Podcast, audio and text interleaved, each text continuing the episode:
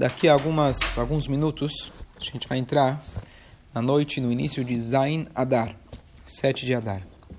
7 de Adar é o Yurtzeit de Moshe Rabbeinu. Então, eu comentei com alguém hoje, ele perguntou, mas o que, que se faz no Yurtzeit de Moshe Rabbeinu? Eu falei para ele, muito simples. A gente tem que estudar a Torá que ele nos deixou. Torat Moshe, Avdi. Essa é a Torá de Moshe, meu servo. É a Torá de Hashem, mas foi transmitida através de Moshe. Então, o dia de hoje é um dia propício, auspicioso para muitas brachot e principalmente decisões da gente realmente aumentar no estudo de Torá. Então, vamos explicar um pouco sobre esse dia.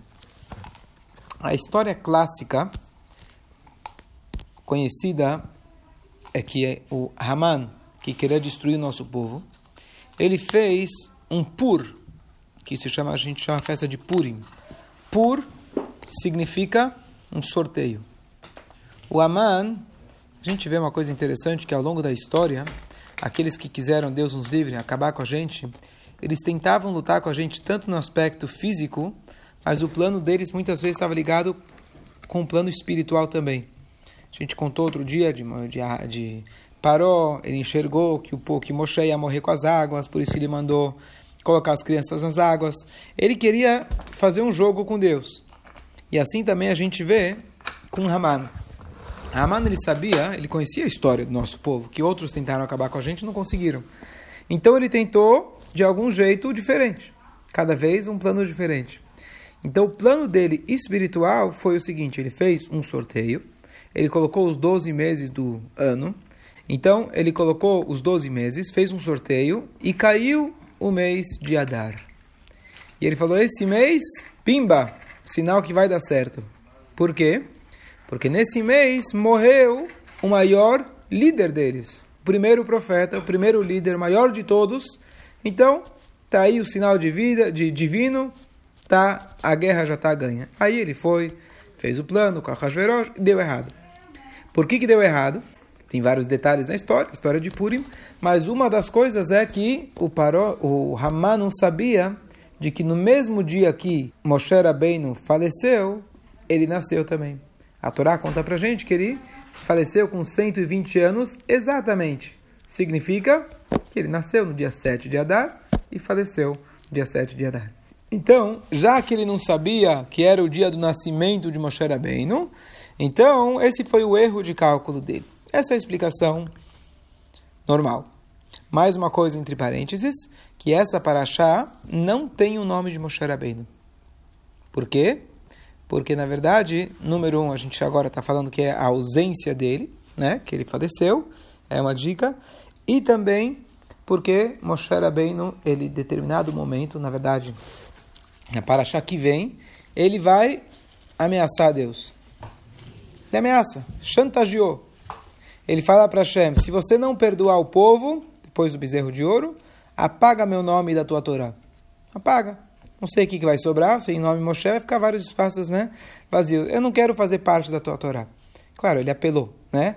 Mas o que, que significa isso? Está escrito que quando um tzadik fala alguma coisa, mesmo que não se concretizou, algo fica. Então ele fala, se um tzadik fala, se acontecer tal coisa, eu vou fazer tal coisa, mesmo que não aconteceu aquilo, uma vez que saiu da boca do tzadik, alguma marca fica. Então, mesmo que Hashem não tirou o nome dele de toda a Torá, tem uma paraxá que Hashem tirou o nome dele. Então, duas perguntas sobre esse episódio. Haman, pelo, pela própria história, você vê que ele era um cara extremamente culto. Ele fez aí um, um jogo aí de, de tarô, cartas, etc., para querer lutar contra Hashem, Hazel Shalom. Você acha que ele, se ele sabia o dia do falecimento de Moshe, ele não sabia o dia do nascimento? Dizer que ele se confundiu com uma coisa tão básica que a Torá coloca para a gente, não está explícito na Torá, mas está uma dica clara na Torá, que ele faleceu exatamente 120 anos, como que ele pôde perder esse... Imagina, se ele se ele está querendo destruir o povo, ele sabe o risco que ele está correndo. Então, a pergunta é como é que ele não sabia? Será que foi simplesmente um milagre divino? E a segunda pergunta é, por que que Moshe Rabbeinu mereceu que Hashem tirasse o nome dele da Torá. Uma paraxá, desde o nascimento até o falecimento de Moshe, é a única paraxá que não tem o nome dele. Coitado. Não, coitado. Ele lutou em prol do povo, fez tudo pelo povo. Hashem foi lá e tirou o nome dele. Então, claro que tem uma mensagem aqui muito mais profunda. E aí a gente vai entender o que, que é o dia de hoje. E aqui tem uma coisa super curiosa. Muita gente gosta de, quando ele vai fazer um passeio pelo mundo, vai para a Europa, principalmente, vai visitar as sinagogas antigas. Faz parte. Todo judeu quer conhecer o gueto, quer conhecer onde viveu, onde estava. Tá. Muito bonito. Só que judaísmo não é museu. Judaísmo é vivo. O Rashi, o Rambam, o Moshe, o Yoshua estão vivos com a gente até hoje. Os livros que a gente estuda, o legado, é, o legado infinito que eles deixaram para a gente, isso é o judaísmo. O resto é história. Tem história. Claro que é bonito você ver, passear e etc. Mas história do passado. A nossa história é presente. E é isso que o Haman não sabia. O Haman ele estudou os livros de história. Ele abriu lá a Wikipédia, né? Colocou, digitou Moisés. Quando nasceu Moisés, estava lá escrito bonitinho. Ele sabia a data que nasceu Moisés. Mas ele achou que Moisés, Moshe, era mais um do Wikipédia. Ele nasceu, legal, mas isso não importa que o dia que ele nasceu. Não é que ele não sabia a data no calendário que Moshe Rabbeinu nasceu. Ele não sabia a importância do nascimento de Moshe Rabbeinu, uma vez que Moshe faleceu. Moshe foi uma figura única, pontual, viveu, deu o seu legado e acabou, foi embora. Se essa é a data que ele faleceu, então pronto, está claro que terminou Moshe Rabbeinu, acabou Moshe Rabbeinu. Então agora é uma oportunidade grande de eu conseguir, Deus nos livre, acabar com o seu povo. E qual foi o erro dele? O erro dele foi que não é isso que é judaísmo. Amém. Judaísmo é Moshe Rabbeinu ele nasce e ele continua com a gente para sempre. O falecimento de um tzadik, a ausência de um tzadik, na verdade qualquer Yodi, todo Yodi continua sua alma é eterna. Mas especialmente um tzadik, depois que ele falece, o seu legado se torna mais importante ainda. E ele se torna mais presente. Porque o tzadik não é comer, beber, dormir como nós. O tzadik é o seu contato direto com Deus. É a Torá que ele estuda, a Torá que ele ensina. Então, quando ele falece, ele está muito mais presente. Porque agora ele não está limitado pelo corpo. Mas e é isso, espera... Um, um careta, né? Espera. Não é toda alma que é eterna. Né? Toda alma é eterna. A careta é, uma, é um afastamento, mas no final das contas a gente está sempre ligado com a Hashem. Mesmo o careta. Mesmo aquele que tem careta. Então, o que acontece? Esse foi o erro de, de Haman. Não é que ele não sabia a data de quando ele faleceu, de quando ele nasceu, mas ele não deu a importância para a data. E aqui a gente vê o que, que significa um tzadik. Qual que é a ideia? Moshe Rabbeinu, Yoshua, Rashi, todos os nossos sábios ao longo da história, eles vieram e ficaram. E é isso que ele não sabia. A tal ponto que o falecimento dele é quase que irrelevante. Porque se eu fosse colocar na balança nascimento versus falecimento, a Gamara discute isso. Aqui a gente vê que o dia do falecimento ele é maior do que o dia do, do, do, o dia do nascimento ele é maior do que o dia do falecimento. No caso do e é isso. é a mesma data. É a mesma data, mas ou seja, quando o Aman ele fez o, o sorteio, ele, ele focou no falecimento, ele focou no falecimento, ele focou no falecimento, mas na verdade o nascimento ele é muito mais forte. E aqui a gente vê uma coisa importante, de que aqui a gente vê a importância de se comemorar um aniversário.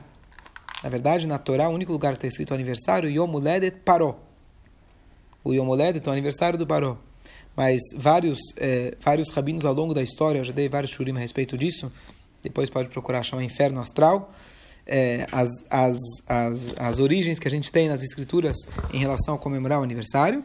E o Rebbe especialmente fez uma campanha de 10 missões que a gente tem no dia do aniversário, basicamente estudar mais Torá, rezar mais, estudar o Teilim, fazer uma, uma comemoração com os amigos e assim por diante.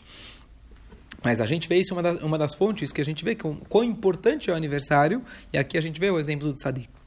Agora, Vamos voltar à outra pergunta que a gente fez. Moshe Rabbeinu chega para Deus e chantageia, entre aspas. Ele fala, Deus, se você não perdoar o povo, apaga meu nome da Torá. Então, Deus não aceita a chantagem, então Deus vai lá e apagou. Não. Não é essa, não é essa a explicação. Isso é a explicação clássica, mas é muito além disso. Vamos, faz, vamos passar o filme para frente e vamos, vamos agora passar para o último passugo da Torá o último versículo da Torá, existe uma regra que sempre que você vai terminar um livro, terminar uma paraxá, terminar um capítulo, você termina com uma frase boa. Quando você vai dividir, chamar pessoas na Torá, você precisa subdividir, você não termina numa parte que está falando alguma coisa negativa, certo? Termina o término de toda a Torá, você espera que vai ser o grande final, né? Grande finale. Termina a Torá dizendo Asher asa Moshe leinei kol Israel. O que Moshe Rabbeinu fez perante todo o povo de Israel. Qual foi o ato que ele teve perante todo o povo de Israel? Quebrar as tábuas da lei. Você poderia falar, bom, aconteceu, está na história, tem um capítulo do livro que conta para a gente essa história. Mas vamos pegar o grande final e vamos contar. Esse é Moshe Rabbeinu que trouxe a Torá para o povo judeu. Esse é Moshe Rabbeinu que guiou o povo ao longo de 40 anos. Esse é Moshe Rabbeinu que abriu o mar. Esse é Moshe Rabbeinu que fez as 10 pragas. Esse é Moshe Rabbeinu que enfrentou o Paró. Não. Esse é Moshe Rabbeinu que quebrou as tábuas. Então, claro que a nossa noção de achar que quebrar as tábuas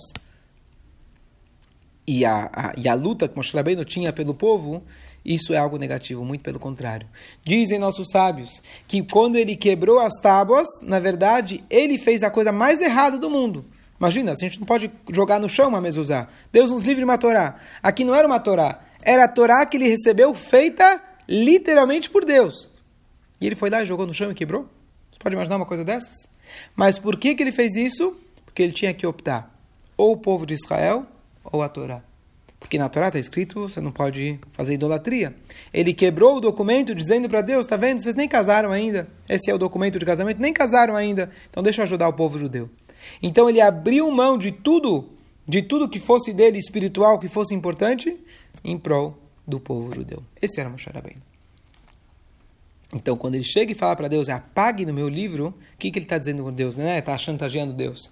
Ele está falando para Deus que o amor que ele tem pelo povo de Israel é maior do que ele tem pela Torá. Então, esse é o verdadeiro líder. Ele se importa mais com o seu povo do que com o seu elo particular com Deus. E agora a gente entende essa paraxá. Essa paraxá fala para a gente: Veatá tetzavei, você vai ordenar. O que, que é mais alto? Eu virar para alguém falar, chamar ele pelo nome? Ou eu falo você? Nome, nome, de certa forma, é uma convenção. O que, que é o nome? De certa forma, tem suas explicações mais profundas, que o nome pode mudar uma azada, etc. Mas o que, que é o nome? Se eu vivo sozinho, não preciso de nome. Certo? Quando fala em português, como você se chama? Aí o pessoal responde, eu não me chamo, os outros que me chamam, tá certo? Tá certo? Não tem sentido.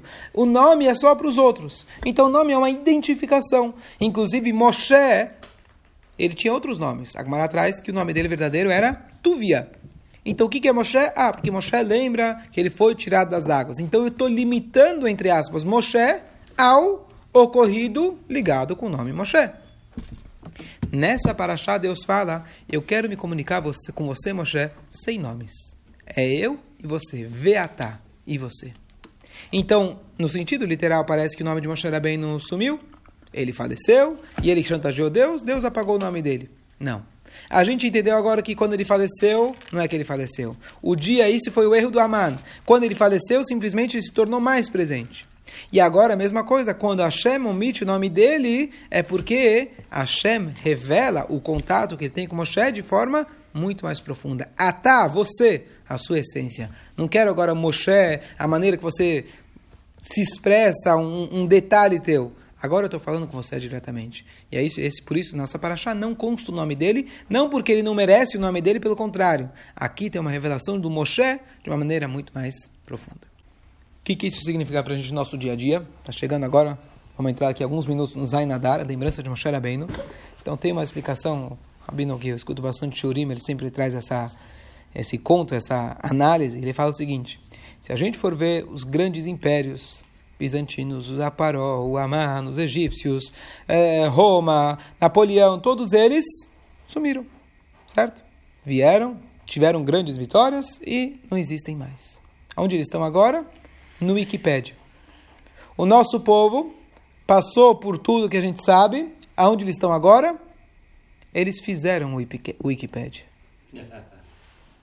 Bibi Tá tá, certo? falando isso. Eles fizeram o Wikipedia. O que, que significa isso? A gente está sempre seguindo, marchando adiante, tá certo? Mais uma coisa, indo mais, indo mais adiante. Aonde estão Aonde está o Napoleão? Aonde estão todos os grandes re, reis e impérios? No museu. Você vai lá, você visita e fica o museu.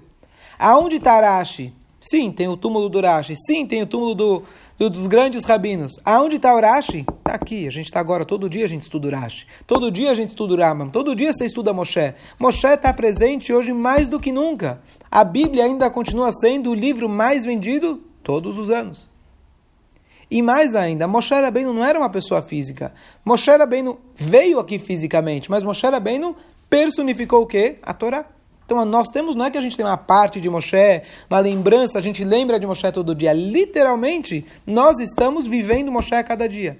O Talmud fala pra gente, quando a gente estuda, e eu falo assim, Amar Abi Elazar, Amar Abi Hanina, falou o sábio Elazar. Na hora que eu falo o ensinamento em nome dele, os seus lábios no túmulo estão se mexendo juntamente comigo. O que, que significa isso? Significa que eu estou tendo um contato literalmente com ele. Ele está vivo, eu estou trazendo vida para ele e vida para mim através dele. Então, esse é o judaísmo. Infelizmente, muitas pessoas, assim, é legal ir no museu, é legal lembrar o nosso passado e ver e etc. É super legal, importante, importante e essencial. Mas judaísmo é vivo. Judaísmo não é você ir lá visitar o um museu, por mais importante que seja, que é importante, mas judaísmo é, como é, é, o Rebbe falou, é claro que precisa ter um museu do Holocausto, não tem dúvida nenhuma. Claro que a gente precisa ensinar, educar as pessoas, saber a importância de não se esquecer, etc. Mas muito além disso, muito além disso, é a gente manter o judaísmo vivo, mostrar que nós estamos aqui. Ter no museu, todos têm. Todos têm museu, lembrando a história. Agora nós estamos aqui, nós somos o museu vivo. E é isso que a gente precisa fazer. Então a pergunta é: o que, a gente vai fazer no dia de hoje? Zai nadar? Não tem nada melhor do que a gente reafirmar o nosso compromisso de estudar mais Torá, da gente realmente estudar a Torá que Moshe Rabbeinu transmitiu para a gente. E nesse dia, sem dúvida nenhuma, a gente, dessa forma a gente vai trair muita brachá, muita, muito sucesso, saúde. Você que ganha, ganhar na loteria, vocês dois aí, quem sabe agora decide, decide fazer mais um shiur, decide fazer mais um shiur. Para ver se dá mais fé. Hoje escutei a piada, já tinha, já contei ela. Hoje escutei. Loteria, não quer vincular, tá bom. Hoje, hoje escutei a história. O Yankale todo, todo dia, toda semana postava na loteria. Um belo dia, a esposa dele bate na porta do rabino, faz a brachá, e fala, rabino, estou com um problema sério. Ele falou, qual o problema? Amém. O meu marido, hoje, eu descobri, ele está viajando, descobri que ele ganhou na loteria. Mas ele é um schlepper, ele não vou falar para ele que ele ganhou na loteria, ele vai ter um ataque de coração. Eu preciso da sua ajuda, o senhor é um homem sábio. Ele falou, deixa comigo, não tem problema.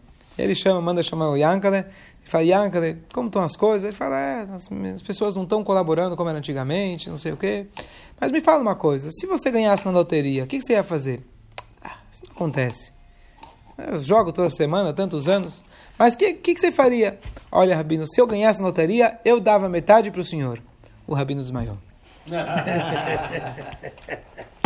tá certo? Sabe por que ele desmaiou? Eu vou te contar por quê.